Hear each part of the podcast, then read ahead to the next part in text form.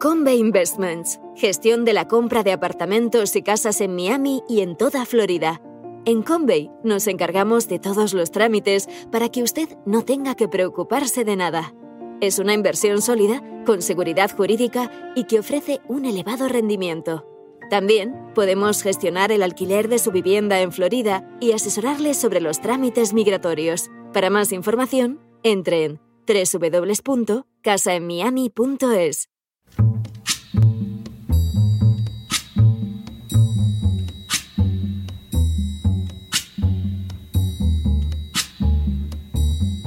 La voz con César Vidal, desde el exilio. When the night has come and the land is dark and the moon is the only light we'll see. No, I won't be afraid. Oh, I won't be afraid just as long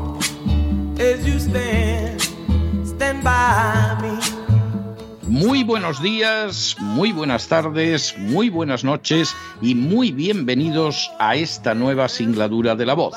Soy César Vidal, hoy es el martes 8 de noviembre de 2022 y me dirijo a los hispanoparlantes de ambos hemisferios, a los situados a uno y otro lado del Atlántico y como siempre lo hago desde el exilio.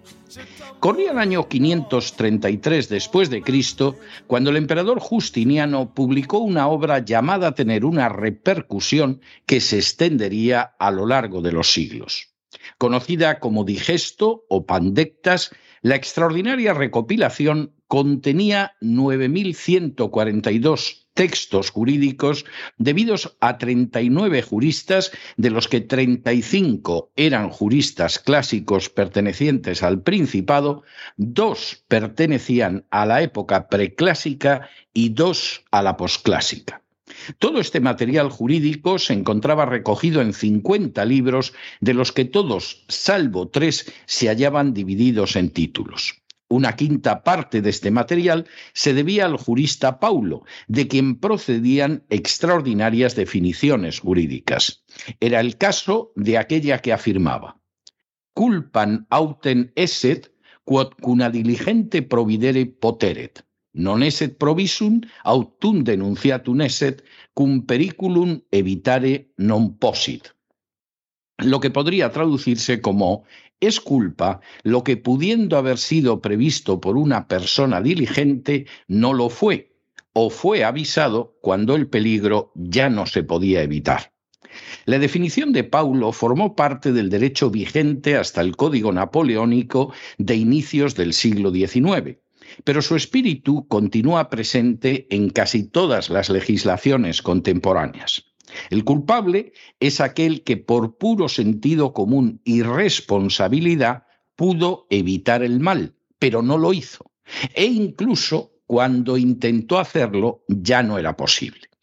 Pudo actuar con diligencia, ciertamente evitando un daño, pero no echó mano de esa diligencia y el daño tuvo lugar.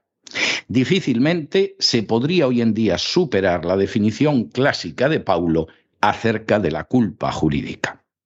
En las últimas horas hemos tenido nuevas noticias de medios que abogan porque no rindan responsabilidades ninguno de los causantes de la crisis del coronavirus, ni tampoco ninguno de quienes ayudaron a controlar a las poblaciones y a la opinión pública.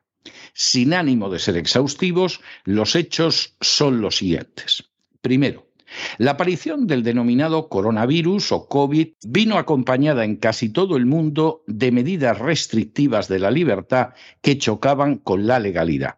Segundo, las poblaciones se vieron confinadas en casa de manera obligatoria, pudiendo salir solo en algunos momentos para hacerse con alimentos y medicinas. Tercero, esa circunstancia significó que en distintos lugares del mundo los ancianos que vivían en residencias no solo se vieron abandonados, sino que incluso murieron en la más pavorosa soledad.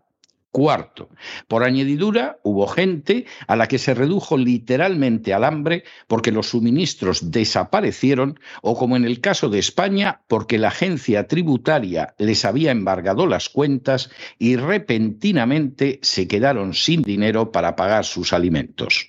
Desde el programa La Voz se llegó a denunciar alguno de esos casos, evitando de la manera más literal que las personas en cuestión murieran de hambre. Quinto, a toda esta gigantesca operación de manipulación pública se sumó la adopción de una serie de medidas que violaron en varias ocasiones el código Nuremberg y que tenían como misión obligar a la gente a vacunarse. Sexto, dicha vacunación tenía como su lado más siniestro que, como ha reconocido en el Parlamento Europeo la número dos de Pfizer, no se había probado su eficacia positiva en seres humanos. Séptimo, aunque se amenazaba directamente a la gente con la posibilidad de morir, la Big Pharma sabía de sobra que las vacunas que vendía estaban en fase experimental y que no impedían ni contraer la enfermedad ni contagiarla a otras personas. Octavo, de manera bien significativa, los partidos políticos votaron de manera casi unánime la imposición de un pase COVID, como sucedió, por ejemplo, en el Parlamento Europeo.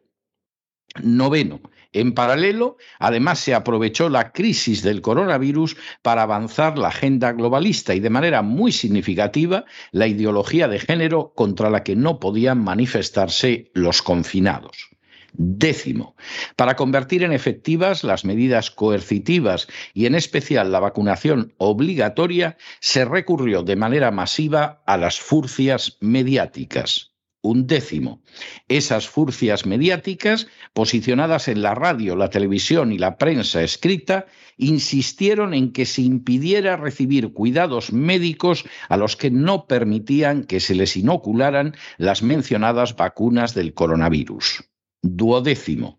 Esas furcias mediáticas posicionadas en la radio, la televisión y la prensa escrita insistieron en acusar groseramente a los que se negaban a vacunarse, tildándolos de bebelejías y asesinos. En algún caso especialmente bochornoso, que denotaba un asqueroso enanismo moral, se llegó a calificarlas de ratas a las que había que exterminar.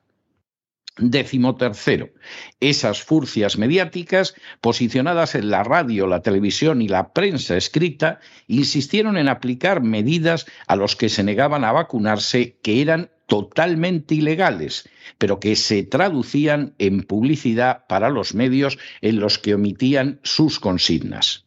Décimo cuarto, esas furcias mediáticas, posicionadas en la radio, la televisión y la prensa escrita, insistieron en no investigar la realidad de las vacunas, ni mucho menos sus efectos, realizando una propaganda favorable de las mismas que se ha visto desmentida por los hechos. Décimo quinto.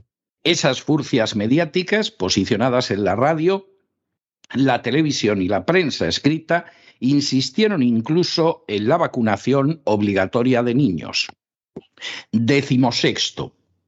Con el paso del tiempo, algunas instituciones judiciales, como el Tribunal Constitucional Español, dejaron de manifiesto que las medidas adoptadas en relación con la crisis del coronavirus eran totalmente inconstitucionales. Décimo séptimo. Con el paso del tiempo, también fueron saliendo a la luz pavorosos efectos secundarios de las denominadas vacunas que a día de hoy son innegables, aunque no hayan podido tabularse en su totalidad al seguir produciéndose. Décimo octavo ante el descubrimiento de la ilegalidad de las medidas, de la falsedad de la propaganda y de los innegables perjuicios ocasionados por las vacunas, han comenzado a alzarse voces en todo el mundo planteando una amnistía para todos los que apoyaron el proceso de engaño y manipulación. Décimo noveno. Así, hace apenas unos días, el Atlantic publicó un amplio reportaje titulado Let's Declare a Pandemic Amnesty, es decir, declaremos una amnistía pandémica. Vigésimo. Emily Oster, la autora, es una economista de la Universidad de Brown y comienza su texto señalando cómo en abril de 2020 mantuvo el distanciamiento social el uso de mascarillas e incluso llevaba una señal cuando montaba en bicicleta para que cuando se acercaba a alguien la oyeran y pudieran ponerse las mascarillas. Vigésimo primero. A continuación, la autora reconoce que ninguna de esas medidas, incluidas las mascarillas, servían para nada, aunque, como dice ella, no lo sabíamos. Vigésimo segundo. A esa conclusión ha llegado la autora gracias a que está dando clase en la Universidad de Brown en un curso sobre el COVID. A estas alturas puede decir que hubo muchas decisiones equivocadas como cerrar las escuelas por demasiado tiempo, una medida que ha demostrado constituir una pérdida educativa que ella misma califica como alarmante. Vigésimo tercero. La autora también reconoce que cuando aparecieron las vacunas no tenían datos sobre la eficacia de Johnson Johnson frente a Pfizer y Moderna pero que el error fue solo resultado de la incertidumbre y que las equivocaciones se debieron a gente que actuaba en bien de la sociedad. Vigésimo cuarto. Por supuesto, la autora reconoce que los que sostuvieron una posición que ha demostrado ser errónea pueden sentir la tendencia a atrincerarse en ella y no reconocer su equivocación. Pero según la autora del texto, en realidad los que acertaron se lo debieron en buena medida a la suerte y los que se equivocaron no lo hicieron por un fallo moral. Vigésimo quinto. Precisamente por ello, según la autora, debemos dejar de lado estas luchas y declarar una amnistía pandémica. Así, el que el condado de Los Ángeles cerrara sus playas en el verano de 2020 no tuvo ningún sentido y lo que debemos hacer es aprender del error y dejarlo ir. Y vigésimo sexto, ese dejarlo ir, según la autora del texto, podría ayudarnos a recuperar el desastre escolar provocado por las medidas contra el coronavirus e intentar recuperar el índice de vacunación infantil que de manera bien reveladora se ha desplomado tras las vacunas del coronavirus. La crisis del coronavirus ha sido uno de los acontecimientos de mayor gravedad sufridos por el género humano desde el final de la Segunda Guerra Mundial. A estas alturas ya sabemos que, primero, el virus fue creado en un laboratorio y los responsables procedían de la Big Pharma y de los servicios de inteligencia de los Estados Unidos. Los nombres de todos ellos, o al menos de buena parte, son conocidos y a ellos hemos hecho referencia repetida en otros programas de La Voz y del Gran Reseteo en cesarvidal.tv. Segundo, este virus salió previsiblemente del laboratorio americano donde se había fabricado en Wuhan, China, aunque ignoramos si la salida fue un accidente o formó parte de un plan bien fraguado. Tercero, sí sabemos que la Big Pharma conocía lo que estaba sucediendo y así pudo fabricar y comercializar lo que nunca pasaron de ser pruebas experimentales cuya eficacia en seres humanos jamás se aseguró. Cuarto, también sabemos que personajes responsables de la salud en Estados Unidos como Anthony Fauci y que la Organización Mundial de la Salud conocían estos datos, pero dieron luz verde a la fabricación de unas vacunas sin garantías suficientes. Quinto, también sabemos que la Big Pharma no solo conocía todos estos datos, sino que en los contratos draconianos que obligó a firmar a distintas naciones, se aseguró de afirmar que las vacunas podían provocar trastornos médicos, incluida la muerte, si bien jamás se podría demandar a la compañía farmacéutica por esas circunstancias.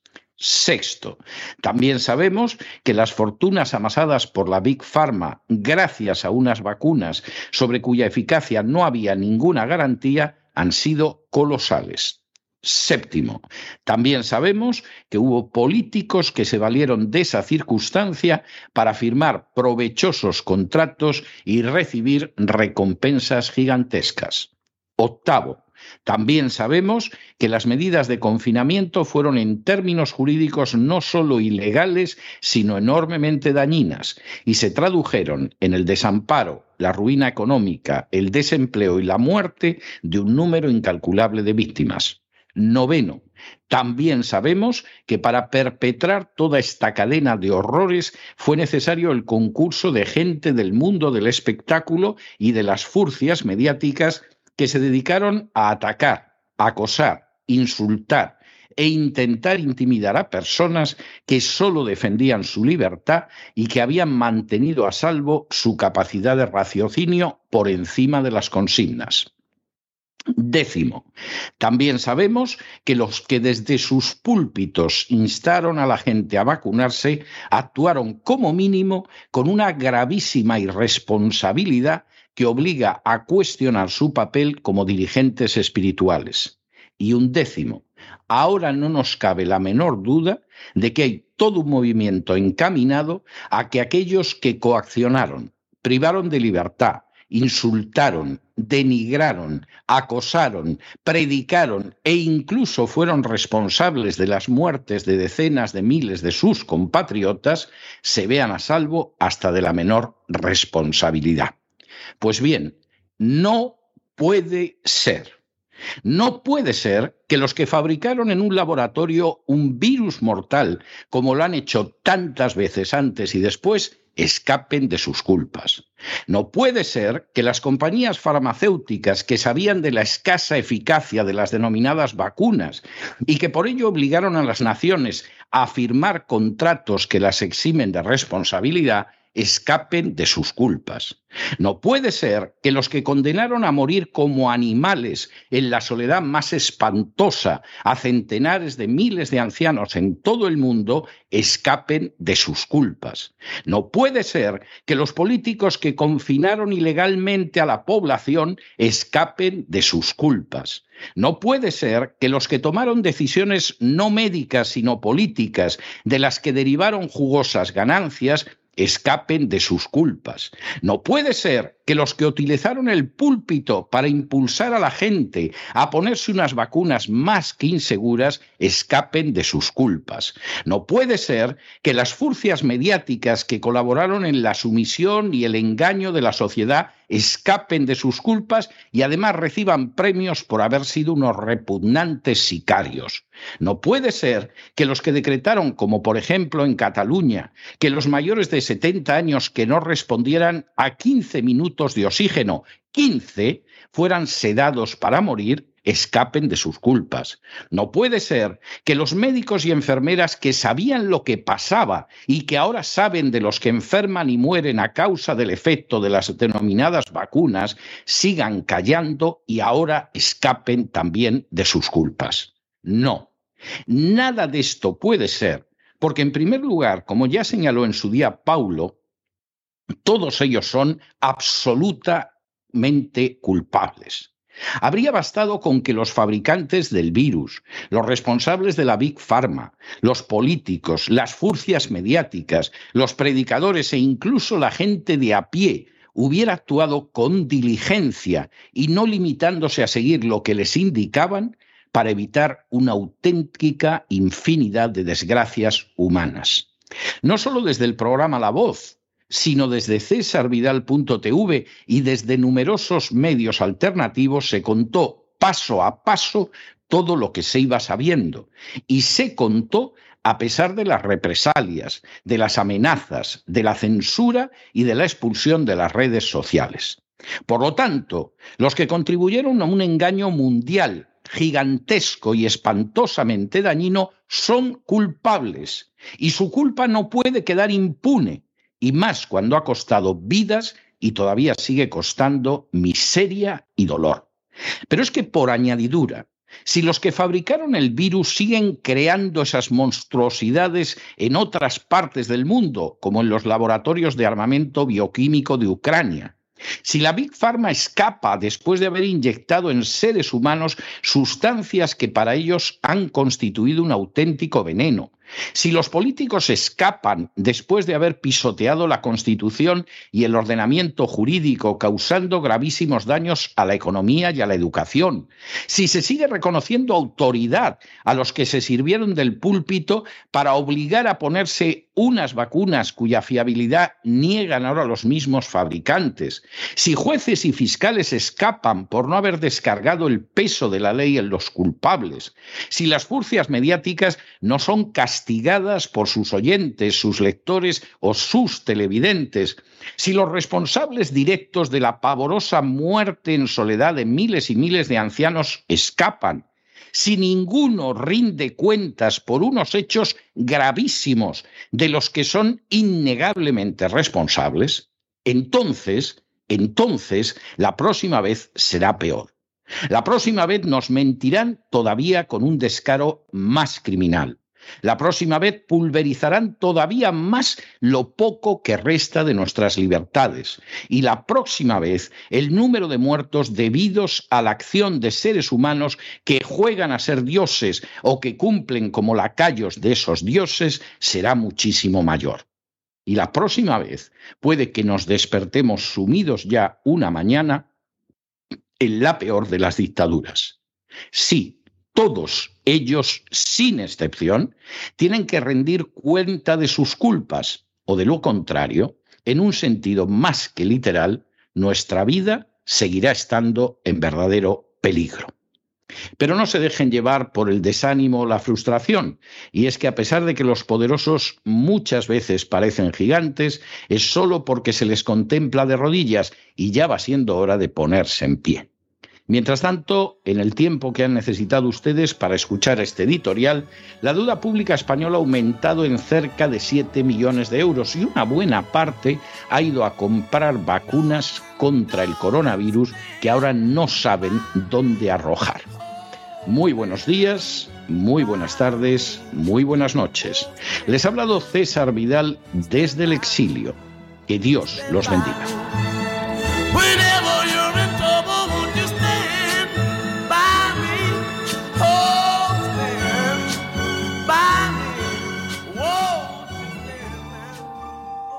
Esta sección está patrocinada por crowdfunding con el siguiente mensaje. Nuestro Señor Jesucristo, el único Dios verdadero, es misericordioso y nuestro Salvador.